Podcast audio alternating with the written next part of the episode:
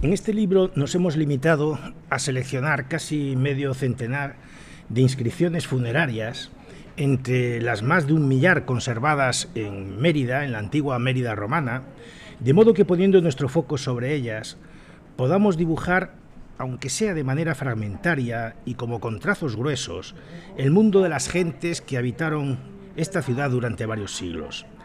Podíamos haber elegido quizás otras no menos interesantes, pero esta selección de epígrafes bastará, creemos, para adentrarnos incluso en algunas ocasiones con mucho detalle en el abigarrado mundo de una capital provincial del antiguo Imperio Romano. No todas estas inscripciones son espléndidas, ni conservan la memoria de grandes personajes. La vida no era así. En la ciudad había gentes de todo tipo y condición, y eso se refleja de manera muy clara en los epígrafes conservados, también en los aquí seleccionados.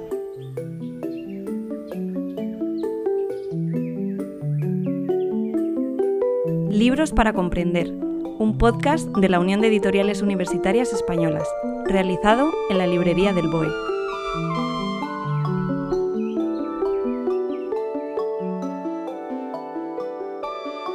Bienvenidos al primer episodio del podcast Libros para comprender de la Unión de Editoriales Universitarias Españolas. Les saludamos desde la librería de la Agencia Estatal Boletín Oficial del Estado, Julia Sánchez Arevalo.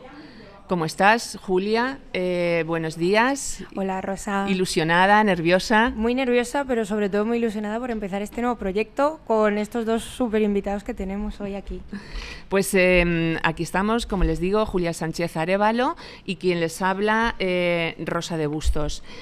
Em, las editoriales de las universidades y centros de investigación españoles encargados de transferir a la sociedad el conocimiento que se genera en los campus universitarios y científicos vienen publicando en los últimos años colecciones y monografías que buscan trasladar al gran público de una manera didáctica y amena este conocimiento logrado en las más diversas áreas de conocimiento artes, humanidades, economía, ciencias de la salud, matemáticas y ciencias, historia, lengua y literatura, ciencias sociales, derecho, informática, tecnología e ingeniería.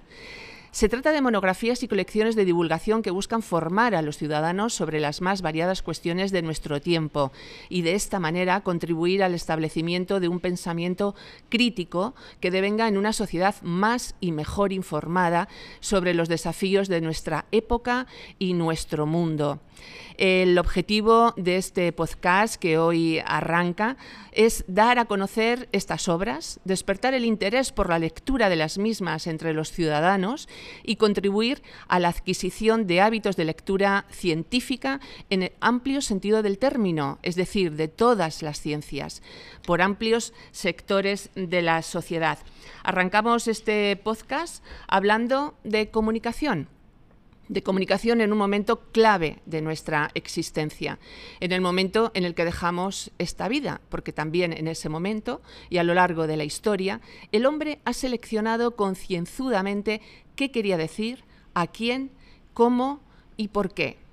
Hoy les vamos a hablar de memoria, de recuerdo, de mensajes publicados en el momento de la muerte que se aborda en el libro Si muero, no me olvides, miradas sobre la sociedad de Augusta emérita a través de la epigrafía funeraria con uno de sus autores, Antonio Alvar Ezquerra. Buenos días, bienvenido, profesor. Gracias por la invitación. Un placer tenerte con nosotros y con Pedro Sánchez Prieto, director de publicaciones de la Universidad de Alcalá. Bienvenido, Pedro. Hola, Rosa, buenos días. Muchísimas gracias por la invitación. Un placer volverte a ver. Julia Sánchez Arevalo, ¿quieres presentarnos a nuestros invitados a este primer programa? Por supuesto. Empezamos con Antonio Alvar, uno de los escritores de este, de este libro. Antonio Alvar Ezquerra es catedrático de Filología Latina de la Universidad de Alcalá. Se formó académicamente en las universidades Complutense y Autónoma de Madrid, en la State University of New York, en la Sorbona y en la KU Leuven, en Bélgica. Ha sido presidente nacional de la Sociedad Española de Estudios Clásicos y vicerrector de Extensión Universitaria de la Universidad de Alcalá. Recibió el Premio Nacional de Traducción que otorga el Ministerio de Cultura en 1992. Además, ha colaborado con la Fundación Juan March en numerosas ocasiones impartiendo conferencias, así como con el Museo del Prado y con la Fundación La Caixa en varias de sus sedes. En Alcalá de Henares dirigió durante varios años las Primaveras Grecorromanas, actividad por la que el Consejo Social de la Universidad de Alcalá le otorgó al equipo organizador el Premio de la Transferencia del Conocimiento. Es coautor de un MOOC titulado Mitología para Emprendedores, que ha contado con varios miles de alumnos. Cuenta además con más de 250 publicaciones sobre poesía latina, traducción clásica, humanismo y didáctica de las lenguas clásicas. Forma parte de los consejos de redacción de revistas españolas y extranjeras de su especialidad. Increíble. sobre todo cuando se dice todo así junto y da la impresión de que no están hablando de uno mismo, que eh, se echa la vista atrás y uno se pregunta cómo se ha podido hacer todo eso, ¿no? Pero bueno. Pues son muchas cosas y estamos eh, deseando escuchar eh, más adelante este, de qué trata este libro tan interesante. bueno, por su parte, Pedro Sánchez Prieto es el director de la editorial Universidad de Alcalá. Pedro Sánchez Prieto Borja es doctor en lingüística hispánica por la Universidad Complutense de Madrid. En 2003 obtuvo la cátedra de lengua española en la Universidad de Zaragoza y en 2004 en la de Alcalá. Ha dirigido 11 tesis doctorales, ha sido investigador, profesional de, principal de 14 proyectos, cinco de ellos de la Convocatoria Nacional de I D Sus ámbitos de investigación son la crítica textual, la historia de la lengua y la dialectología históricas. Es miembro del comité editorial y científico de numerosas revistas.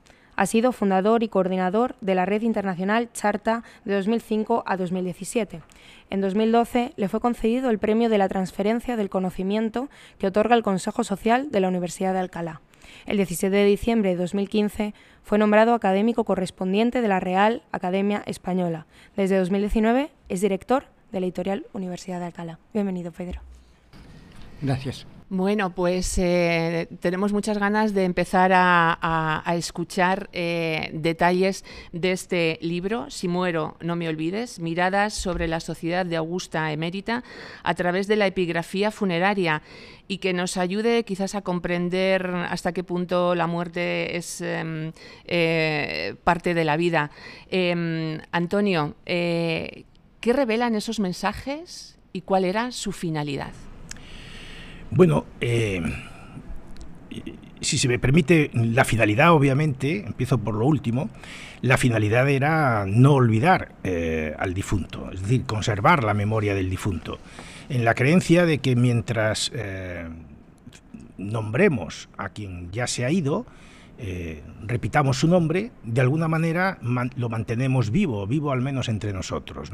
Esta, esta voluntad de supervivencia, digámoslo así, eh, que es habitual en el Imperio Romano, en la sociedad romana, es algo que todavía nosotros hoy eh, pues eh, lo seguimos cultivando, ¿no? Para nosotros es fundamental cuando muere algún ser querido que quede testimonio de su paso por este mundo y se le dedica pues una lápida funeraria, una inscripción en donde se menciona su nombre, donde se mencionan eh, los años que vivió o de cuándo a cuándo vivió y algunas otras cosas y siempre con un mensaje de cariño, ¿no? Siempre se procura dejar alguna, algún testimonio que, que, que singularice a ese personaje frente a otros muchos que pudieran compartir espacio en el más allá con él, ¿no?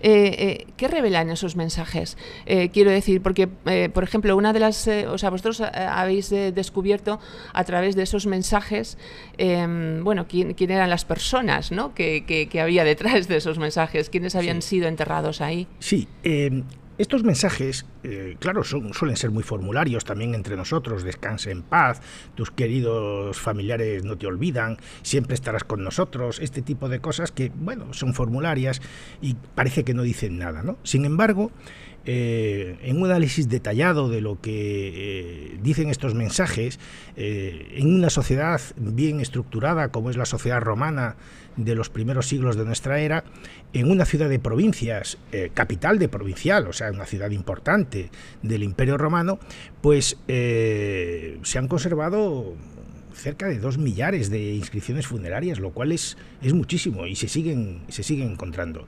Los mensajes son sencillos. Eh, ya, ya, decimos que no siempre son inscripciones mm, fastuosas, pero a través de esos mensajes sencillos se puede descubrir también cosas de la gente sencilla es decir, de la gente que paseaba habitualmente o caminaba habitualmente por las calles de Mérida. No estamos hablando, no es la historia de los grandes personajes, es la historia de las gentes comunes. Y a veces descubrimos cosas que son eh, llamativas. Luego, si queréis, podemos poner algún ejemplo. ¿no? Eh, pero, pero eh, justamente el análisis detallado, la lectura profunda de estos eh, textos, a mí me gusta siempre decirle a mis alumnos que saber es comparar. Cuando comparamos un texto con otro, pues nos preguntamos por qué aquel dice esto y este sin embargo no lo dice. Entonces empezamos a profundizar en cosas que a simple vista, en una sola lectura de un solo epígrafe, no se nos ocurrirían, pues descubrimos que, hay muchas historias aquí detrás, que detrás de cada personaje hay, hay una historia. Obviamente no podemos trazar una biografía individualizada de cada uno de ellos con mucho detalle, pero sí que se pueden dar rasgos de unos, de otros, de otros, y así en conjunto trazar con trazos gruesos, un panorama general de lo que era la vida en una ciudad eh, en, los primeros siglos de nuestra era, en el siglo I, en el siglo II, en el siglo III, en el siglo IV, que son las fechas a las que corresponden estas inscripciones funerarias. Em, eh, no, sé si hay, eh, porque por ejemplo los mensajes nos, nos, suenan porque son los, los que se siguen usando, bueno, por lo menos los que acabas de comentar, los hemos heredado, no, no, no, no ha cambiado mucho esa forma de, de despedirse. no sé si habéis podido descubrir quién los encargaba, si eran los propios difuntos antes de morir los que dejaban Em, eh, decidido eh, como el mensaje que querían transmitir después de su muerte, sus herederos, los familiares. Bueno, pues hay, como ocurre entre nosotros, hay, hay de todo, ¿no? Y incluso en algunos casos se perciben, eh, en fin, eh, intuimos historias muy, muy eh, divertidas. Por ejemplo, en estos 50 epígrafes hay uno que dice problemas familiares, se titula Problemas familiares. Bueno, pues parece ser que es una familia que se crea un monumento funerario y están allí los difuntos, los nombres de los difuntos, y se dice que ese ese monumento lo ha pagado otro, que es un cuñado, eh, y su mujer. Y entonces, sorprendentemente, el nombre del cuñado aparece tachado. Se puede leer, pero aparece tachado. Y entonces se pone entre las dos líneas de la inscripción eh, delante, al lado del nombre de la mujer, que fue ella la que pagó el monumento, que no fue su, marido, que no fue su cuñado, se debían llevar, que no fue el cuñado de los otros, vamos.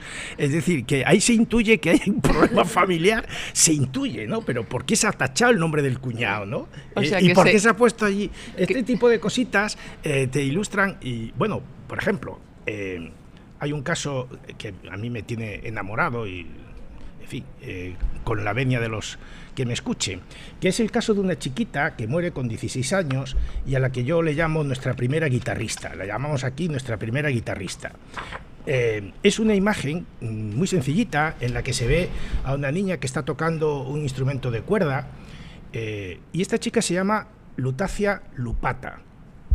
Ha muerto con 16 años y le dedica eh, la inscripción Lutacia Severa, que dice a su alumna, es decir, no es su madre Lutacia Severa, es alguien que está alumno en latín significa el, alimentado, del verbo alo, alimento, es el que, que, le da de comer, vamos, ¿no? La protegida, la...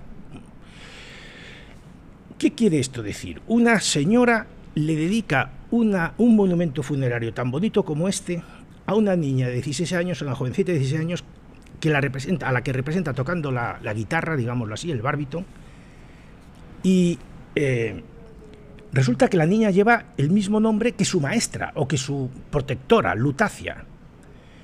Le ha dado el nombre, es decir, es evidente que la ha acogido. Pero ¿por qué ha acogido Lutacia Severa a esta chica? Pues porque esta Lutacia tiene en su cognomen, en el segundo elemento, eh, se llama Lupata.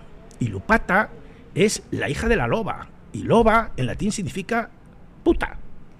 Es decir, esta chiquita, casi con toda seguridad, eso es lo que nosotros nos debemos a, decir, es una chiquita que era hija de una prostituta que ha sido expuesta, que ha sido abandonada, y la ha recogido una señora que le ha dado su propio nombre, normalmente el nombre lo daba el padre, no la madre, no la mujer, es decir, eh, como entre nosotros, en este caso eh, Lutacia le da el nomen a la niña, pero le deja ahí el estigma de su origen, probablemente hija de una prostituta. Pero esta Lutacia, que es severa, la ha cultivado, la ha educado, no es que le haya puesto para que trabaje como guitarristas, sino que en estas representaciones lo que se quiere decir es que la niña ha recibido una magnífica formación, también musical, también musical. Entonces, esto, a lo mejor un artículo científico no nos atreveríamos a decirlo. supondría una hipótesis demasiado. Pero en este libro que hemos hecho, pues para que se vea cómo detrás de todos estos se pueden plantear hipótesis muy curiosas, pues eh, se pueden decir cosas que nos permiten adentrarnos en, eh, en, la vida de, pues, de una chiquita de 16 años que murió hace 2000 eh, en Mérida que, sabemos que tenía una buena educación, pero que posiblemente tenía un origen de, lo más humilde. ¿no? Y de la misma manera que contamos esta historia, la contamos de militares, de gladiadores que aparecen aquí, de médicos, de médicas, de oculistas, de, señores que ocupan funciones, cargos públicos importantes. Pero me voy a detener también en, esta, en otra, ¿no? en la que hay una, una señora que se llama Amaranta, Sentia Amaranta, y a la que se le representa eh, sirviendo una jarra de vino. Es decir, eh, hay un barril eh, de vino y ella está sacando vino de ahí. ¿A quién se le ocurre ser recordado o poner como recuerdo para la eternidad el momento en el que está sacando una jarra de vino de una... Es una tabernera es una tabernera que ha dado momentos de felicidad a muchos emeritenses que han pasado por esa taberna. Y lo que es verdaderamente emocionante desde mi punto de vista en este caso es que le dedica su, eh, la inscripción funeraria su marido, Víctor. Uxori carísima a su queridísima esposa y no dice, como era habitual, cuántos años vivió, que vivió tantos años, sino que dice con la cual yo viví 17 años. Al marido le gusta subrayar los años de matrimonio que vivió con ella, no los años que tenía su mujer, que a lo mejor ni lo sabía, sino que para él seguro que vivió eh, eh, felizmente con su mujer 17 años y le dedica este, este monumento en el, con, la imagen de su mujer mm, en el, en el acto que quizás repitió más veces a lo largo de su vida, que era llenar jarras de vino para que los emeritenses se emborracharan. ¿no? Bueno, pues este tipo de historias que no están en la historia grande, en la gran historia con mayúsculas de los grandes personajes, de estas ideas que tenemos del Imperio Romano, bueno, pues esto nos lo transmiten estas sencillísimas inscripciones funerarias que leídas con cierta atención, con cierto detenimiento, nos permiten descubrir rasgos humanos, eh, intensos, emotivos, que nos verdaderamente, cuando los vemos y nos los explican, nos llegan a conmover también hoy día. Por supuesto, es fantástica la microhistoria o la nanohistoria, ¿no? que es eh, lo, que, lo que nos conecta con el pasado. Em, eh, profesor, ¿dónde se hacían estos em, eh, enterramientos? ¿Cómo, ¿Cómo se hacían? ¿Es cierto que los muertos convivían con los vivos? En el caso del Imperio Romano, esto es bueno, eh, el hábito funerario es, eh, de enterramiento es diferente al nuestro. Es decir, nosotros tenemos más bien unos espacios bien definidos, los cementerios, esto es una cosa que introduce el cristianismo en, en nuestra cultura occidental, eh, para que en el momento de la resurrección de la carne todos los creyentes estén juntitos y puedan eh, ser salvados conjuntamente. Sin embargo, en el Imperio Romano las cosas funcionaban de otra manera. Los, los, muertos eh, se enterraban a lo largo de los caminos, en los caminos que salían de cada ciudad, a derecha e izquierda, el que haya visitado Roma y haya caminado por la vía Apia sabe perfectamente de qué estoy hablando, hay tumbas a derecha e izquierda, por una razón muy sencilla, porque estando allí las tumbas, con las inscripciones y los nombres, cualquier caminante que pasase por allí podía fijarse en una de las inscripciones y leer el nombre que allí había. Y eso era una forma de darle vida, de recordar al, difunto. En nuestros casos los cementerios están alejados de nosotros y no interactuamos con ellos algún día al año, ¿no? el día de los difuntos. Sin embargo, en Roma cualquier caminante podía decir el nombre consciente o inconscientemente, se podía detener para leer una inscripción o simplemente, no, oye, mira, vamos a ver la tumba de fulanito, yo quiero que a mí me la hagan como la de Menganito, porque estaban allí al paso, a la entrada y a la salida de las ciudades, ¿no? Y en Mérida en concreto, pues conocemos a lo largo de la historia una serie de áreas funerarias alrededor de la ciudad que están situadas en torno, a lo largo, perdón, de las vías de entrada y salida de la ciudad, y claro, ahora en cualquier... Eh, trabajo que se hace de construcción de una vivienda, de eh, arreglo, adecentamiento de un espacio público, de lo que sea, pues allí debajo aparece un área funeraria que te suministra montones de, inscripciones. Em, bueno, ya nos has descrito algunas de estas eh, inscripciones. Eh, vemos que no solo hay texto, sino que hay imagen. Hay imagen. Hay, diversos eh, tipos de monumentos funerarios, lo cual no nos debe extrañar. También cuando nosotros vamos a un cementerio vemos desde, desde una simple cruz o con un pequeño letrero que apenas se percibe nada, hasta grandes y fastuosos mausoleos que se hacen las familias más, más pudientes. ¿no? En, la antigüedad las cosas eran así también. ¿no? Entonces tenemos placas funerarias, placas de mármol con sus con su, con su inscripción allí, pero tenemos también pequeños altares en donde ya cabe algún tipo de decoración en los laterales, por delante, por detrás. Es muy curioso, por ejemplo, una inscripción que hay de una, de una médica, de una médica en donde se ve que en el lateral hay, hay un bebé envuelto en pañales, lo cual quiere decir sin duda ninguna que se trataba de una matrona. Eh, vamos, eh, interpretamos así, ¿no? Si no eh, bueno, y, y otras veces se entierra a un señor y se ponen, se da su nombre, su edad o lo que sea, pero la decoración que hay son insignias militares. Eso quiere decir que ese señor pues, ha sido un militar, ¿no? Y, sus familiares le han puesto las condecoraciones que recibió a lo largo de la vida, con lo cual también estudiando la época, eh, analizando las eh, insignias militares que hay allí, pues podemos imaginarnos que ese señor sirvió en la legión tal,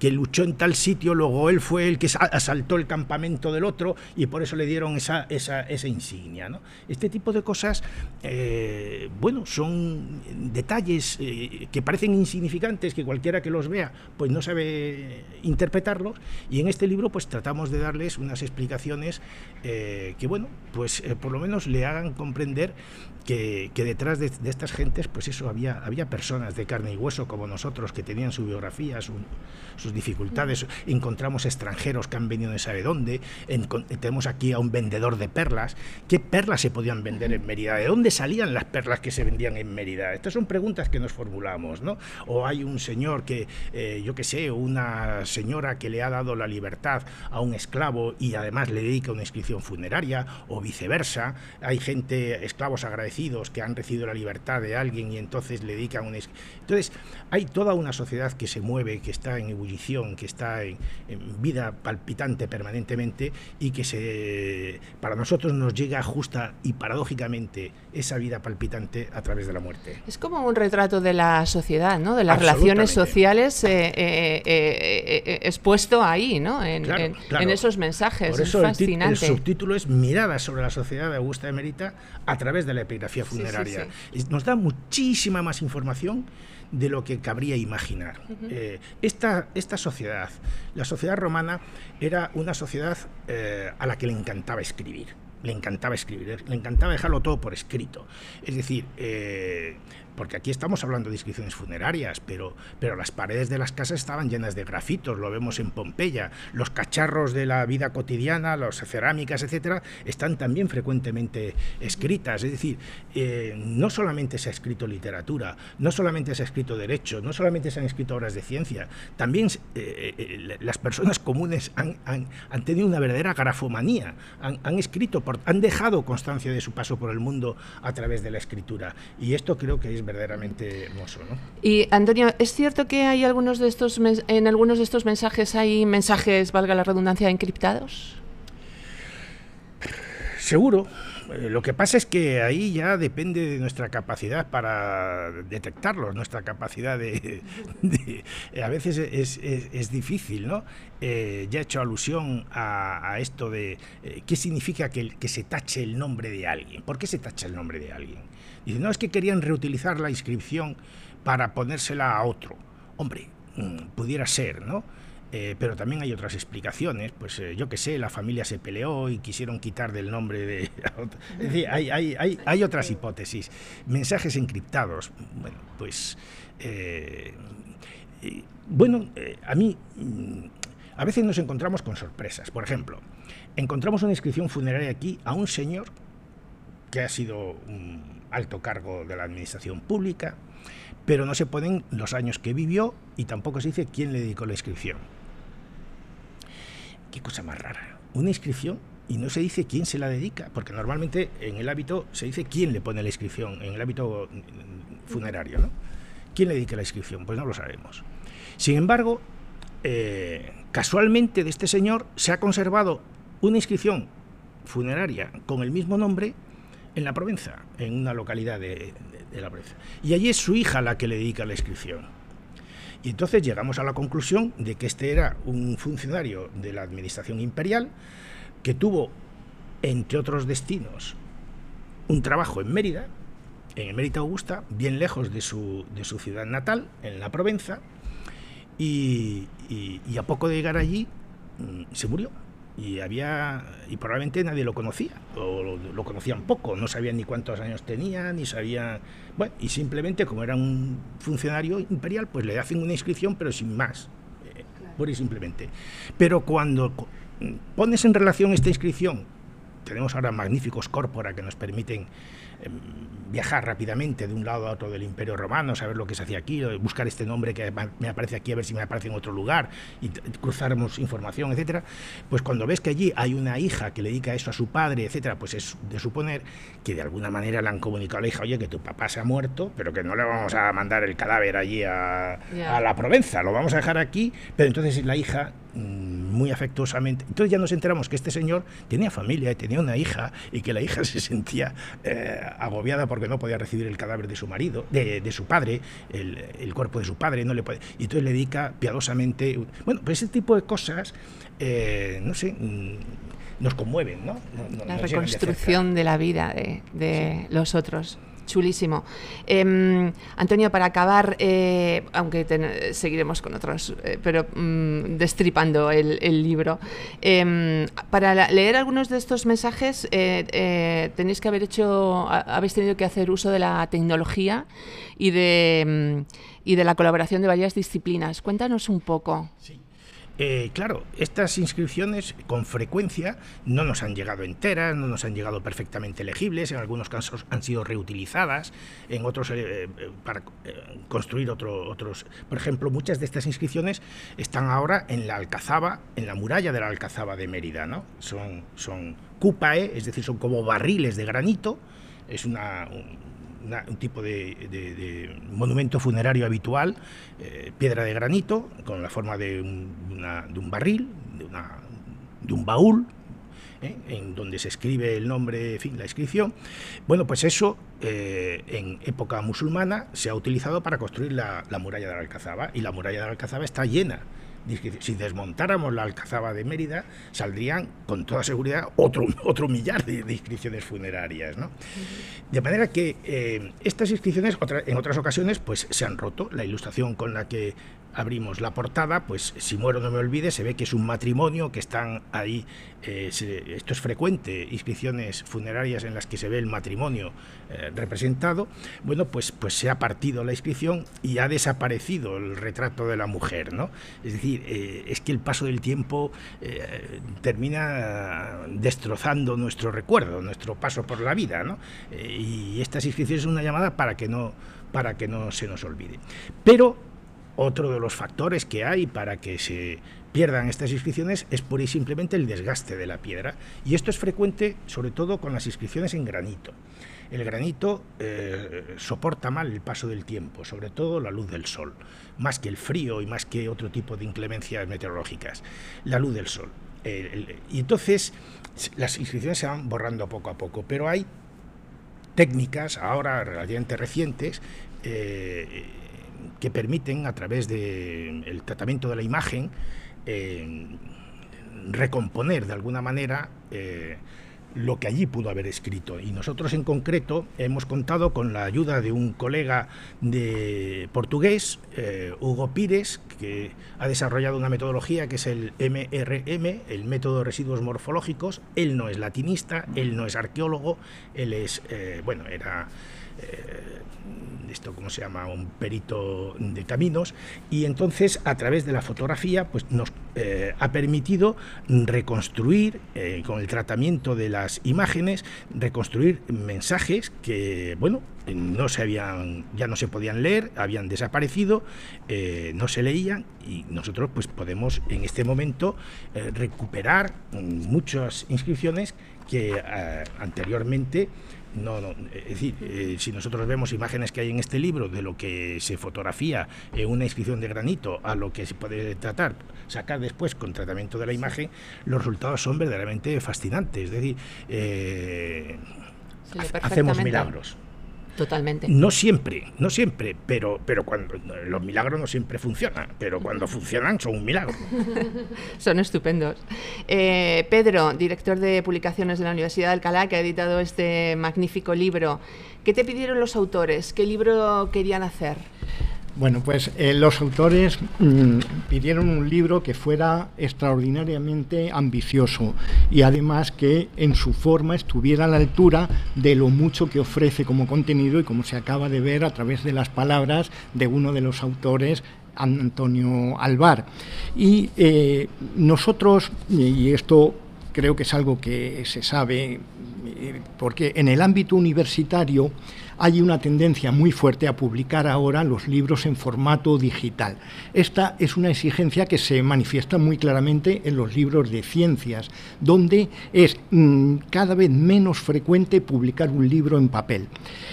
En este caso concreto, nosotros evaluamos siempre todas las posibilidades y si podemos sacar el libro solo en formato digital, lo hacemos así. Normalmente en los libros de humanidades, especialmente en la colección Monografías de Humanidades, publicamos tanto en papel como en formato digital. Este, dentro de esa colección, tiene un carácter especial que nos ha llevado a pensar que el libro había que publicarlo solo en papel contra la tendencia moderna. ¿Por qué solo en papel? Porque es un libro que eh, tiene un soporte eh, visual también muy importante, es decir, era eh, de todas luces necesario presentar unas fotografías que hicieran justicia a la importancia de los textos. Pero es que además la legibilidad, como ha explicado el profesor Alvar, no siempre era la apropiada. Eh, si las fotografías no eran de calidad y no eran en color, no se podían leer. Esto, parafraseando a aquel humorista manchego, eh, José Mota, eh, que dice una cosa me lleva a la otra. Es decir, había que poner un papel de calidad, un papel en este caso de, si no me equivoco, 120 gramos por metro cuadrado.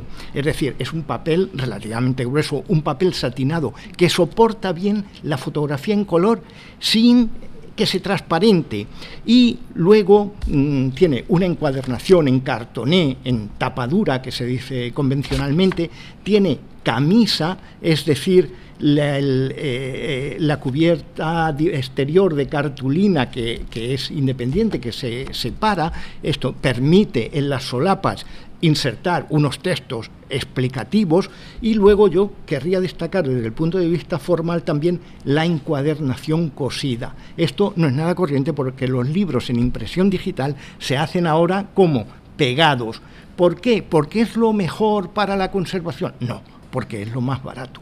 Entonces, eh, claro, hay otros aspectos que también son interesantes, aunque seguramente el lector no se da cuenta, pero que influyen en la recepción del libro. Por ejemplo, el tipo de letra. Si nosotros nos fijamos aquí en la camisa, en la cubierta, este si muero no me olvides, mirada sobre la sociedad, vemos que son letras por así decirlo, estilo web. ¿Qué quiere decir eso? Que no tienen serifas. Las serifas, que se llaman la imprenta tradicional, gracia, también de la letra, son esas rayitas que cortan la letra. Aquí se ve como un libro moderno, es decir, eh, impreso en un tipo de letra sin serifa, sin gracia. Pero si vamos al cuerpo del libro, aquí la letra tiene serifas.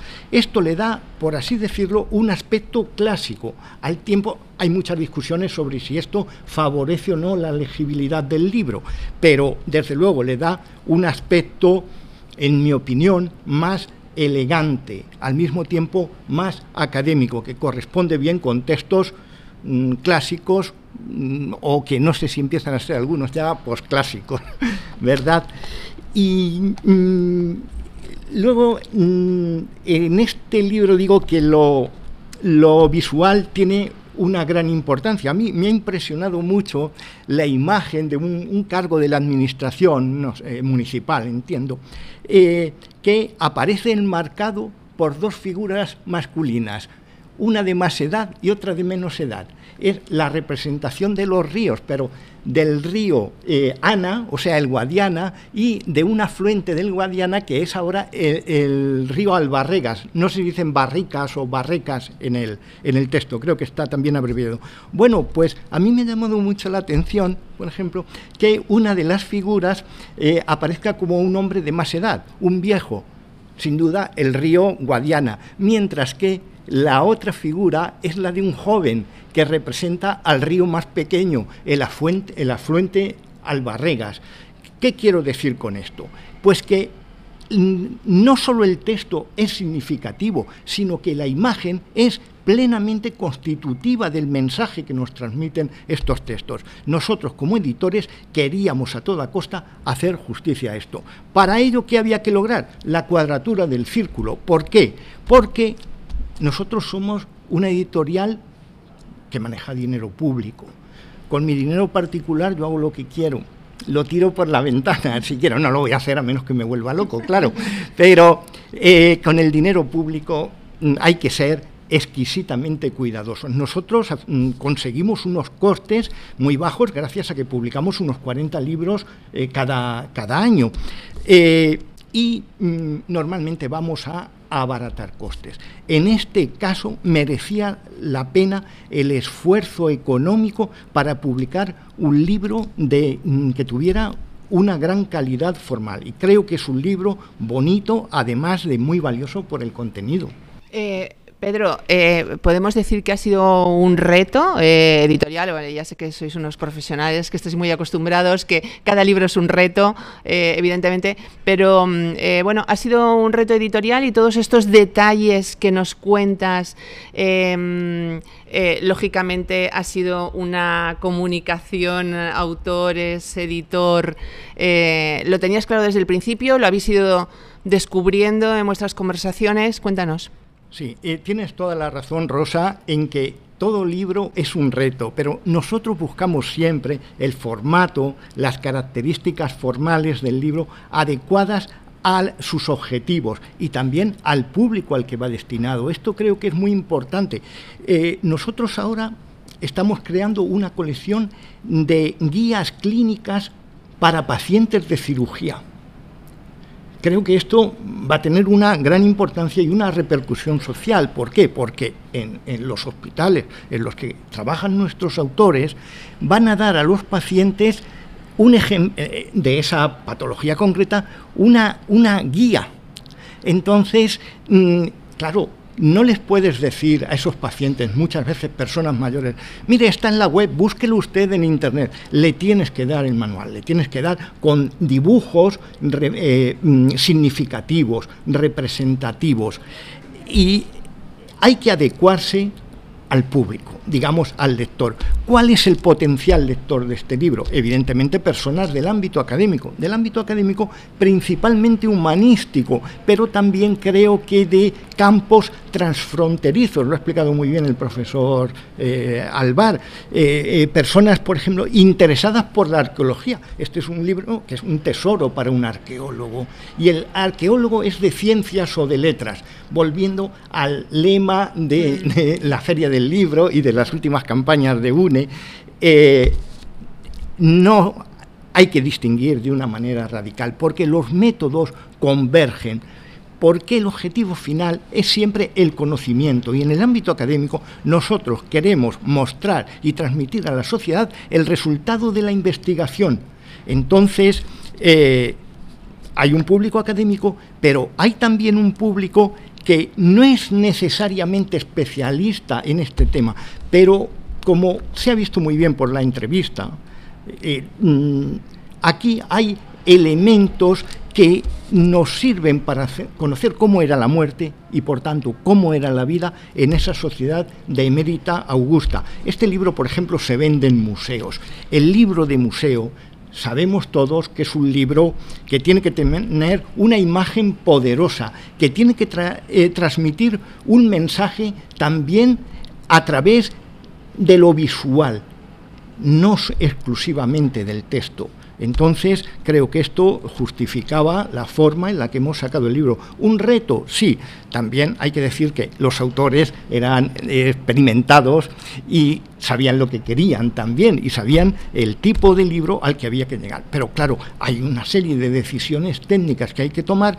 Para esto, evidentemente, nos sirve la experiencia y, vamos a decirlo también, la calidad y el buen trabajo de nuestras imprentas. ¿Satisfecho con el resultado final? Muy contento, a la vista está y a la vista de las explicaciones del autor, eh, la importancia que tiene este libro. Creo que hay mil aspectos que llaman muchísimo la atención y, que el lector seguramente los va a ir descubriendo por su cuenta y le van a llamar la atención.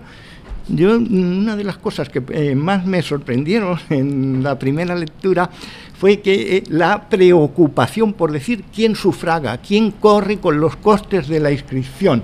Y entonces, claro, uno dice, esto refleja quizá la voluntad de los muertos, esto lo sabemos, pero el que queda, por así decirlo, retratado no es el muerto, es también el vivo. Entonces, eh, Antón ha explicado que quizá a veces hay una competencia por decir quién es el deudo principal, la persona más cercana, y también esto no lo olvidemos, el muerto ya no lo ve, pero los vivos sí, y entonces eh, saben la relación. Vaya, como al padre, al hermano, al hijo, no le haces una inscripción, no te gastas. A veces yo imagino que sería con bastante esfuerzo económico, porque que hay libertos que dedican, eh,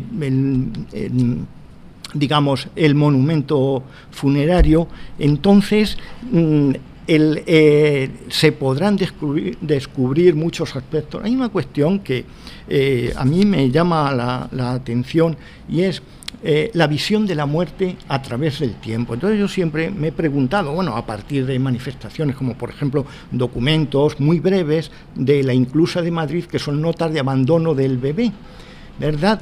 Y luego hay libros de registros porque la mitad de esos bebés en el primer año morían en los siglos XVI y XVII.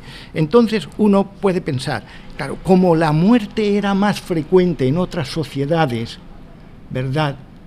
Eh, hay, por así decirlo, menos dolor, menos dolor que vendría causado por Mm, el hábito por la frecuencia. Aquí vemos, por ejemplo, un caso que me ha llamado la atención de un executor, se dice en latín, el perseguidor este de, y dice 24, 25 años, eh, un gladiador, es decir, se moría muy joven y en general vemos aquí por las inscripciones que se moría muy joven, pero la muerte se veía por esto de una manera diferente o digamos que eh, en diferentes ámbitos y en diferentes tiempos, lo que prima es una visión humana, por así decirlo, de la muerte, que todos los hombres de todos los tiempos, de todas las culturas, la vemos básicamente igual, o hay una visión, por así decirlo, cultural diferente. Hace muchos años, recuerdo que mis hijos eran pequeños, fui con ellos al Museo Arqueológico de Madrid y hay una,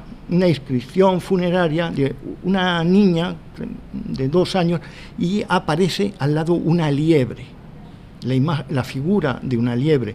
Y yo digo, eh, sería su mascota, sería, pero en, en, cualquier caso, ¿verdad? Eso lo vemos con ternura, ¿verdad? Entonces, Eh, no sé si, si eh, Antonio puede precisar esto o qué impresión tiene él sobre la muerte a lo largo del tiempo, pero quizá vemos la muerte mm, en los textos de una manera, por así decirlo, mediatizada por la cultura o sobresale el aspecto antropológico que es común a todos los hombres de todos los tiempos. Bueno, eh, lo cierto es que estás diciendo cosas absolutamente pertinentes y muy oportunas, muy interesantes, ¿no?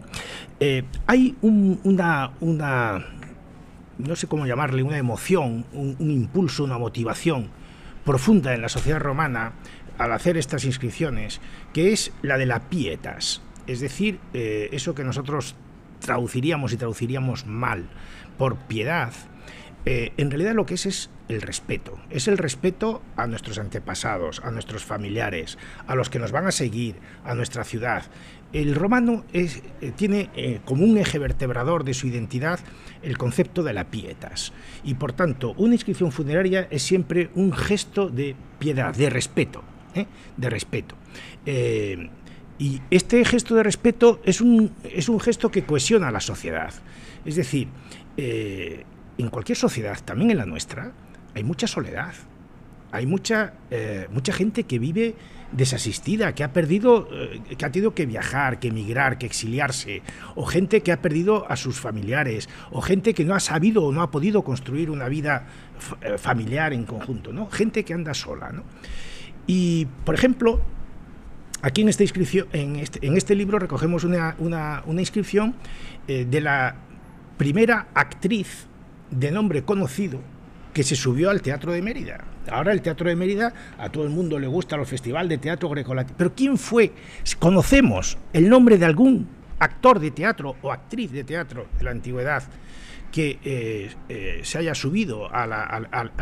pues, pues justamente es una inscripción funeraria la que nos lo proporciona, Cornelia Nótide. Ese es el nombre de la primera actriz eh, de nombre conocido. Pudo haber otras anteriormente, pero que no hemos conservado su. Pero ¿quién le dedica a esta actriz? Una mujer que se dedica al mundo de la farándula, ¿no? Eh, ¿Quién le dedica la inscripción funeraria? Pues no, es su padre, no es su madre, a saber quién eran su padre y su madre.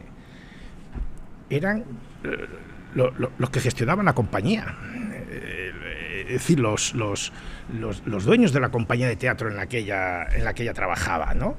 A saber lo que hacían con la pobre chica. Pero tienen ese gesto de pietas. ¿eh? Una pobre chica que debía estar sola en la vida y que se dedicaba a esto, a un mundo, el mundo de la farándula, insisto, que eh, en aquel tiempo, parte también ha sido así a lo largo de la historia, era un mundo marginal de gentes eh, sin, sin, conexión social, sin, de vida nómada, de vida... bueno, pues le dedican como un gesto de pietas sus dos eh, manager, digámoslo así, los dos dueños de la compañía, y era una segunda mima, dice, una segunda mima, ni siquiera la actriz principal. Pero es obligatorio tener este gesto de pietas. Y este gesto de pietas, ahora a nosotros nos permite conocer el nombre de la primera actriz que se subió al teatro No me digas que no es bonito eso, ¿no? Bueno, es eh, asombroso y mm, eh, es acertadísimo que hayamos empezado este podcast de libros para comprender con este libro.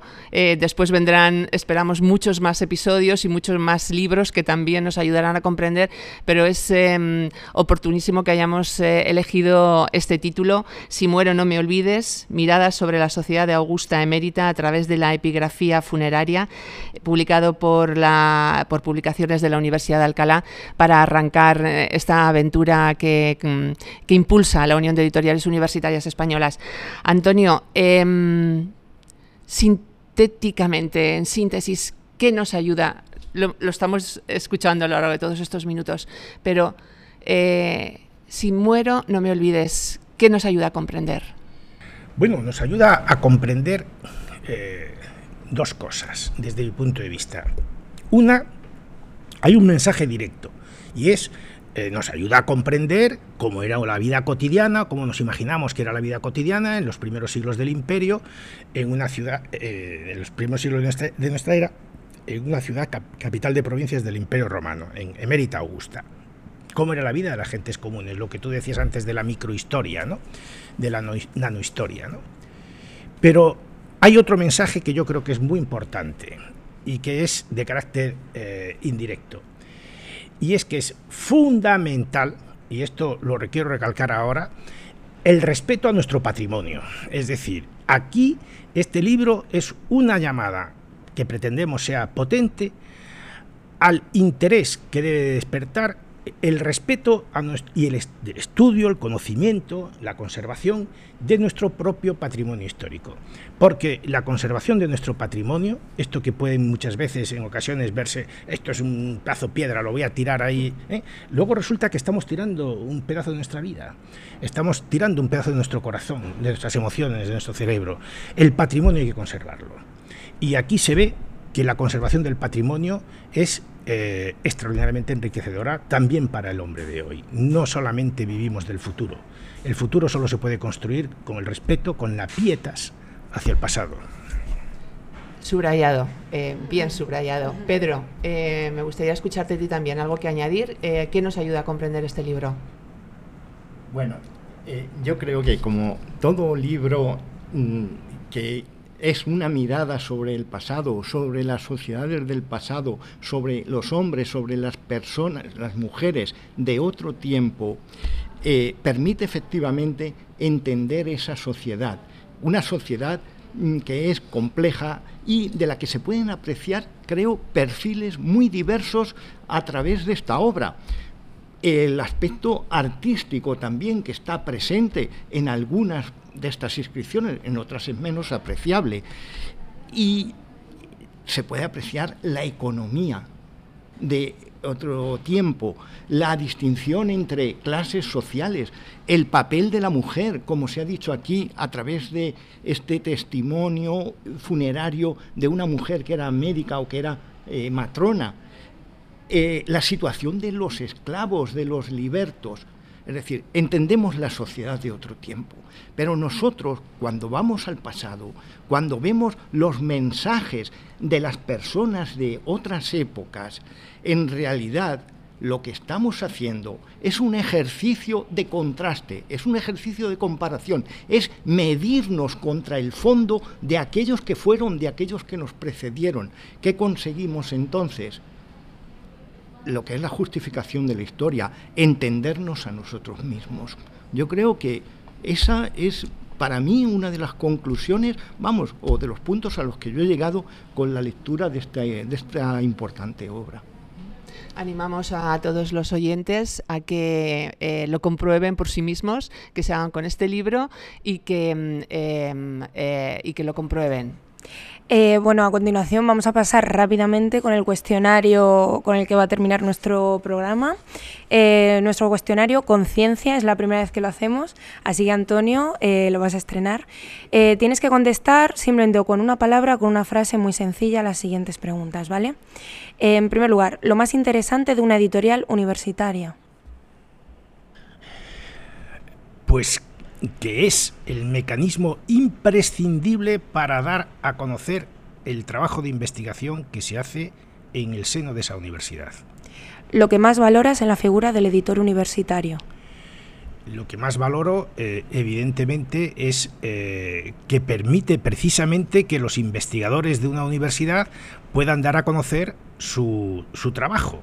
Y aquí es fundamental que el director de un servicio de publicaciones, una editorial universitaria, sea también investigador, porque de esa manera, estando a los dos lados de la barrera, conoce mucho mejor de qué se trata el asunto. ¿Qué te evoca la expresión de ciencias y letras? Una dicotomía eh, necesariamente superable. Una razón para seguir apoyando el libro como herramienta de comunicación científica porque no se ha hecho un invento mejor que el libro. Todavía no hemos sido capaces de superar el maravilloso invento del libro, eh, primero formato códex y segundo impreso. ¿La reivindicación de la diversidad lingüística para la ciencia desplazará el protagonismo del inglés? Lo más difícil de predecir es el futuro. Entonces yo no sé exactamente qué es lo que va a ocurrir el día de mañana, pero si todo lo reducimos a inglés, estamos empobreciendo nuestro universo cultural. Un libro científico que encadenarías al tuyo. Un libro científico que encadenaría al mío. Eh, un libro de ciencias. bueno, pues eh, qué difícil me lo pones, ¿no? Eh, quizás, quizás la naturalis historia de Plinio. Uno de ficción. Uno de ficción. Eh, bueno, pues aquí hay muchas novelas contemporáneas, eh, novelas históricas, que las de Santiago Posteguillo, por ejemplo. El científico de todos los tiempos al que más admiras. Sin lugar a dudas, esta pregunta me la he formulado en otras ocasiones. Aristóteles, sin lugar a dudas. Aristóteles no filósofo, Aristóteles científico. El libro que siempre está en tu mesita de noche. El libro que siempre está en, en- en mi mesita de noche. Pues eh, no, no hay un libro que esté solo en mi mesita de noche. Puede haber muchos, ¿no? ¿Y el Eh, actual? Van cambiando. ¿El actual? El actual, ahora mismo, mira, no tengo ninguno. Tengo el libro de direcciones de teléfono ya viejo, pero que lo tengo que tirar en cualquier momento. En este momento no tengo ninguno. ¿Alguna película que ha inspirado tu investigación y que recomiendes? alguna película que haya... eh, qué difícil también, ¿no? Eh, no sé, no me atrevo a decir ahora ninguna en concreto, no se me ocurre ahora ninguna en concreto, porque podrían ser, podrían ser muchas. Eh, siempre me fascinaron las, novel eh, las películas de tema histórico, ¿no? Y por tanto, bueno, pues cualquiera de ellas podría ayudarme a, formularme un, mi imaginario histórico de la historia, ¿no? Y a crearlo yo también, el mío propio, ¿no? La música que te ha acompañado en algunos momentos de escritura. No me gusta escribir con música, me gusta vivir es- cuando escribo absolutamente concentrado. No soporto la música eh, al mismo tiempo que escribo. No, no, no es compatible. Para mí no es compatible. ¿Tu próximo libro? Mi próximo libro, bueno, tengo mis próximos libros, tengo varios entre manos. Un sueño que nunca he terminado de cumplir y llevo más de 20 años trabajando en él es eh, la que yo espero la edición definitiva de la Eneida de Virgilio. La he traducido en verso, he hecho ya la fijación del texto, eh, he escrito buena parte de la introducción, 200 páginas, pero me estoy atrancado en las notas. Espero algún día acabar ese libro que serán tres volúmenes. Ahora en concreto estoy escribiendo una biografía del canal Cisneros que me ha encargado la Universidad de Alcalá. Pues te esperamos en este podcast para su próxima presentación. Muy bien, pues Antonio Alvar y Pedro Sánchez Prieto, muchísimas gracias por compartir este tiempo y todos estos conocimientos con nosotros y, con los eh, con las personas que escuchen este este fantástico tiempo de, de conocimiento eh, a través de las distintas plataformas de podcast. Gracias por desplazaros hasta la librería del BOE. Eh, recuerden que pueden encontrar este libro, Si muero no me olvides, miradas sobre la sociedad de Augusta Emérita a través de la epigrafía funeraria, publicado por la Universidad de Alcalá, en, eh, en nuestra plataforma del libro universitario español y en español, www.unebook.es, y les esperamos en nuestro próximo episodio. Muchísimas gracias. Muchas gracias. Gracias a vosotras. Gracias a vosotros, ha sido un placer.